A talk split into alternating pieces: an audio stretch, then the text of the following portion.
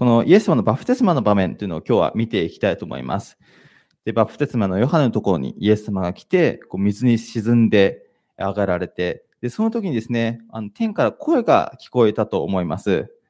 それが今日見ていきたいマタイによる福音書の4章の17節マタイによる福音書の4章の17節のところです。これは私の愛する子、私の心にかなうものである。この声がですね、イエス様が自ら上がられたときに、この声がするわけです。これは私の愛する子、私の心にかなうものである。面白いことにですね、このマタイによる福音書には、これは私の愛する子というふうに書かれているんですが、他の福音書、マルコによる福音書を見てみると、こういうふうに書かれています。あなたは私の愛する子、私の心にかなうものである。というふうに書かれているんですね。あなたは私の愛する子、私の心にかなうものである。ちょっと違いますよね。これはというときは、この人は私の愛する子ですと誰かに紹介しているわけですよね。これは私の愛する子なんです。でも、あなたは？と言ったときには、誰かに紹介しているわけではなくて、あなたは私の愛する子ですというふうに、その人に向かって言っている。何かちょっとそういう違いがあるわけです。で、ここでですね、バプテスマのヨハネからイエス様がバプテスマを受けて上がられたときに、このこれはにしても、あなたに、あなたはにしてもですね、愛する子です。私の心にかなうもんですという声が天からしていくわけですけども、この言葉というのは、イエス様だけに向けられた言葉ではないわけですね。希望への光という本の中にこういうふうに書かれています。各時代の希望ですね。ヨルダン川でイエスに、これは私の愛する子、私の心にかなうものであると言われた言葉は、全人類を含んでいる。神は我々の代表代表者としてのイエスに語られた。このイエス様に言われている言葉というのは、私たちに対して言われている言葉でもあるということですね。ちょっとですね、ここまでのところを見ていくと、マタイは周りの人たちに対して、そしてマルコは本人に対して言われたこととして、この神様の言葉を記録しています。これは私の愛する子。もしくは、あなたは私の愛する子。で、この、何が違うんだろうかっていうふうに考えたときにですね、このマタイによる福音書の方、えー、ですね、マタイによる福マタイによる福音書の方の、これは私の愛する子というふうに、もし私たちに神様が言われているとすれば、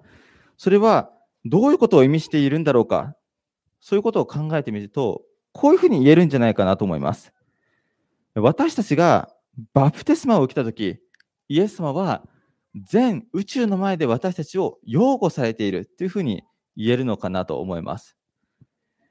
私たちがバプテスマを受けたとき、イエス様を受け入れたときに、イエス様は、これは私の愛する子ですよ。皆さん。これは私の愛する子ですよ。私の心にかなうものなんです。いうふうに言っている。そして、あなたは私の愛する子、私の心にかなうものであるというふうに、私たちに個人的にイエス様が言われているとき、それはこういうふうにも言い換えられるかなと思います。バプテスマは、そしてイエス様をイエス様を受け入れたときに、そのイエス様との個人的な関係が始まっていく。バプテスマを受けて上がっていったときに、まずイエス様が最初に言われることは、あなたは私の愛する子ですよ。その言葉がですね、まず私たちのところに届いていくわけです。さて、もうちょっと見ていきたいんですけれども、えあなたは私の愛する子ですというのはよく教会の中で言われることですね。神様が私たちのことを愛してくださっています。でもその後ですね、私の心にかなうものですっていうふうに神様は言われている。愛する子というだけでなくて、私の心にあなたはかなっているんです。というふうに言っているんですね。これはどういう意味かというと、もともとのこのギリシャ語を見てみるとですね、心にかなうというのは、喜びを感じるとかですね、満足する、そして良いものとして選ぶという意味があるんですね。良いものとして選ぶ。なので、あなたは私の心にかなうものですと言ったときに、それはイエス様があなたは良いものとして、私が喜びを感じる、満足する良いものとして、私が選んだ人なんです。ということになるんですね。私はあなたを選んだんです。そう考えると、こういうふうに言えるんじゃないかなと思います。イエス様との個人的な関係を築くために最初に歩み寄ったのは私たちではなくイエス様である。ということですね。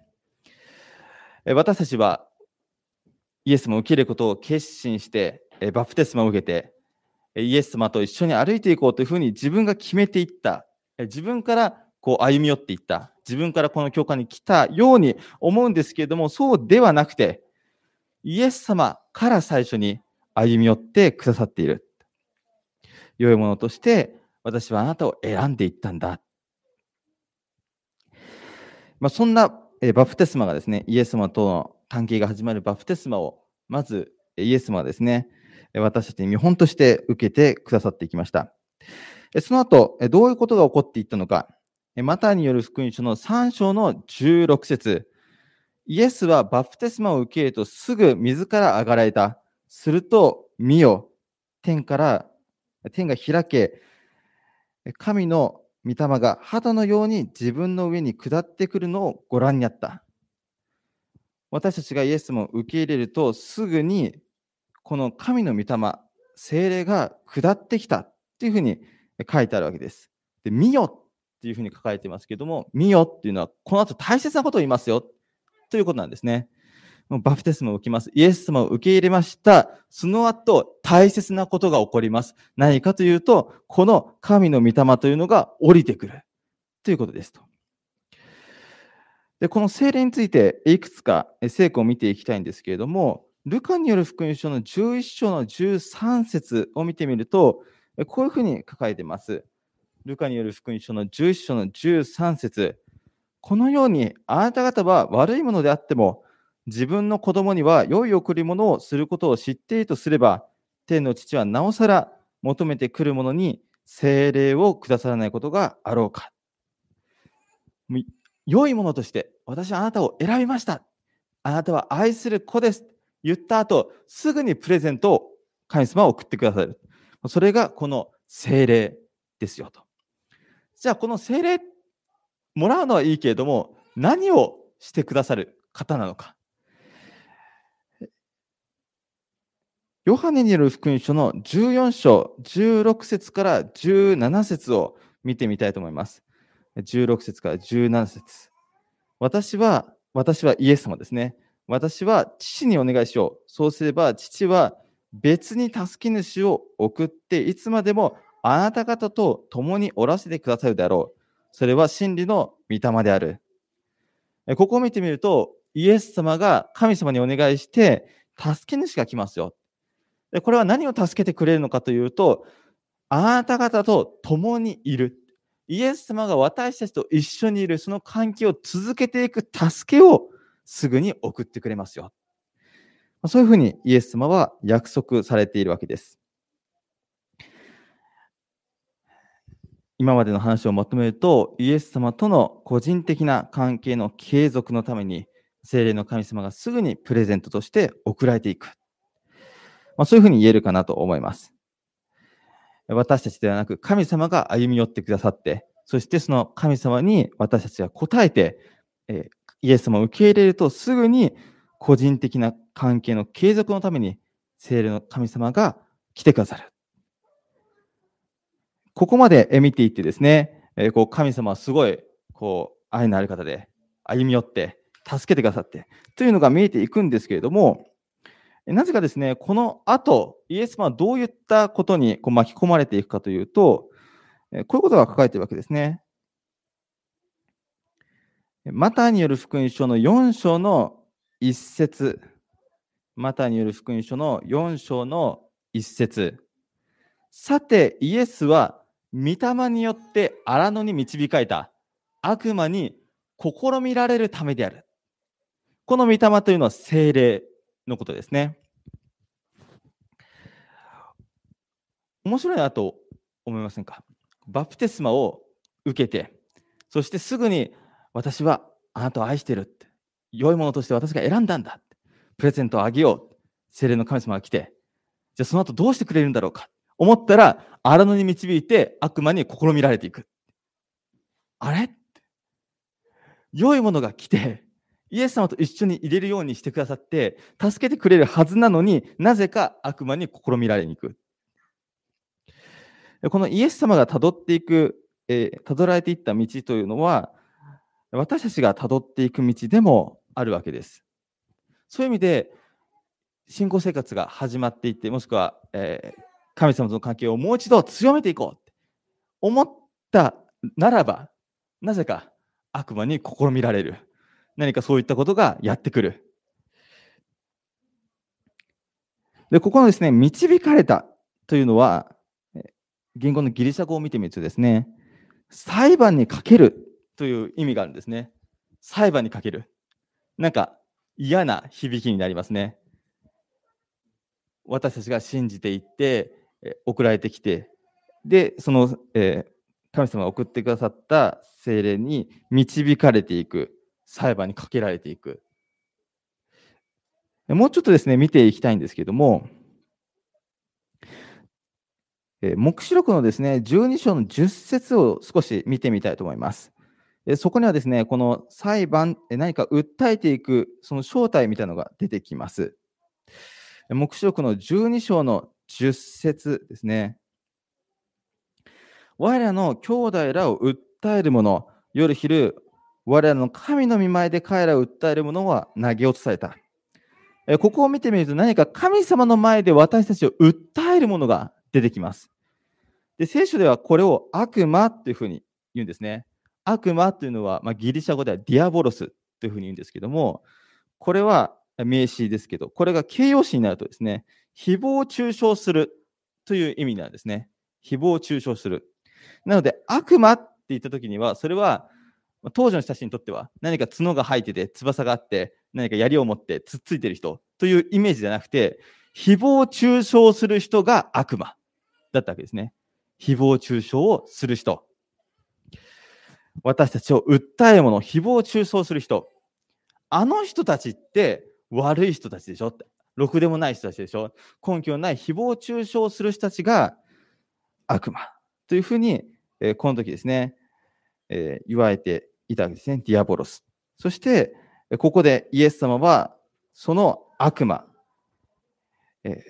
ー、堕落した天使である悪魔に試みられていく、訴えられていく、そういった経験をしていくわけです。さて、どういうふうにですね、訴えられていったのか、まあ、攻撃されていったのかというのを見ていきたいんですけども、その後のマタイによる福音書の4章、少し見ていきます。マタイによる福音書の4章の3節すると、試みる者が来ていった。サタンが来るわけですね。もしあなたが神の子であるなら、これらの石がパンになるように命じてごらんなさい。40日ずっと断食していたイエス様に対して、これらの石がパンになるように命じてごらんなさい。パンを作ってみなさい。そういうふうに誘惑していくわけですね。お腹空いているでしょ？パンにすることできるでしょ？あなたなら。やってごらんなさい。この誘惑にイエス様がですね、御言葉によって、いや、聖書にはこう書いてある。私はあなたに従わない。そういうふうに言われた後、またこの悪魔は誘惑をしてくるわけです。マタイによる福音書の4章の5節から6節それから悪魔は言った。もしあなたが神の子であるなら、下へ飛び降りてごらんなさい。高いところに連れて行って、飛び降りてごらんなさい。もしこれであなたが死ななかったら、天使たちが守って死ななかったら、聖書に書いてある通り、天使たちは神様を守るわけですから、あなたは神の子でしょそういうふうに誘惑していくわけです。下へ飛び降りてごらんなさい。ここでですね、ちょっと色が変わっているところがありますけども、この2つ、まあ、3つですね、この荒野では誘惑を受けられるんですけども、そのうち2つの誘惑にはですね、もしあなたが神の子であるなら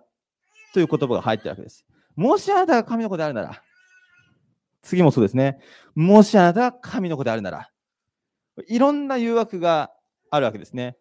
一生パンに変えてごらんなさい。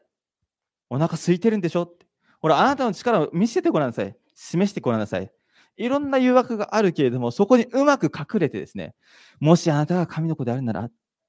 という訴えが入ってるわけです。もしあなたが神の子であるなら、私たちがイエス様を受け入れた後に始まるのは、もしかしたらいろんなことが人生において起きてくるかもしれません。何か環境が変わってしまったり、人間関係が変わってしまったり、自分自身が病気になったり、いろんなことが起こってくるかもしれないけれども、その裏にいつもいつもサタンは、もしあなたが神の子であるなら、というのが入ってくる。あなたは本当に神の子なんですかそういう訴えがされていく。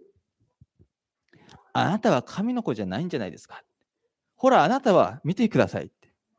何の霊的な生活もしてないじゃないですか。あなたは神の子なんですか。ほら、あなたの人生見てくださいって。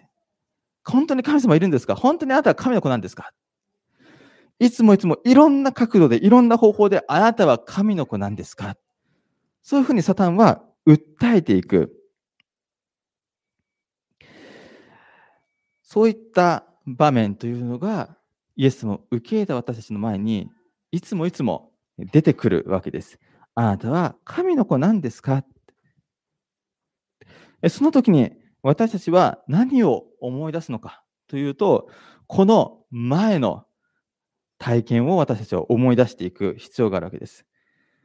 これは、あなたは私の愛する子、私の心にかなうものである。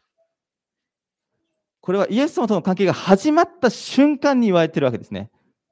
イエス様との関係が始まって、何か教会活動に熱心になったり言われる言葉でもなく、その後、えずっとお祈りしたり、聖書を読んだりというのが続いていって、あ、これは私の愛する子、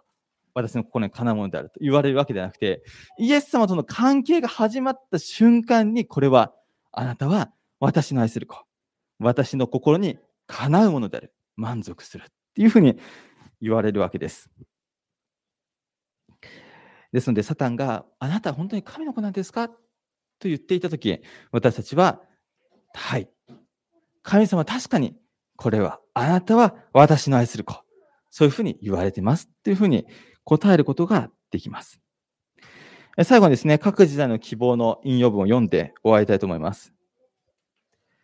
罪によって地は天から切り離され、天との交わりから遠ざけられた。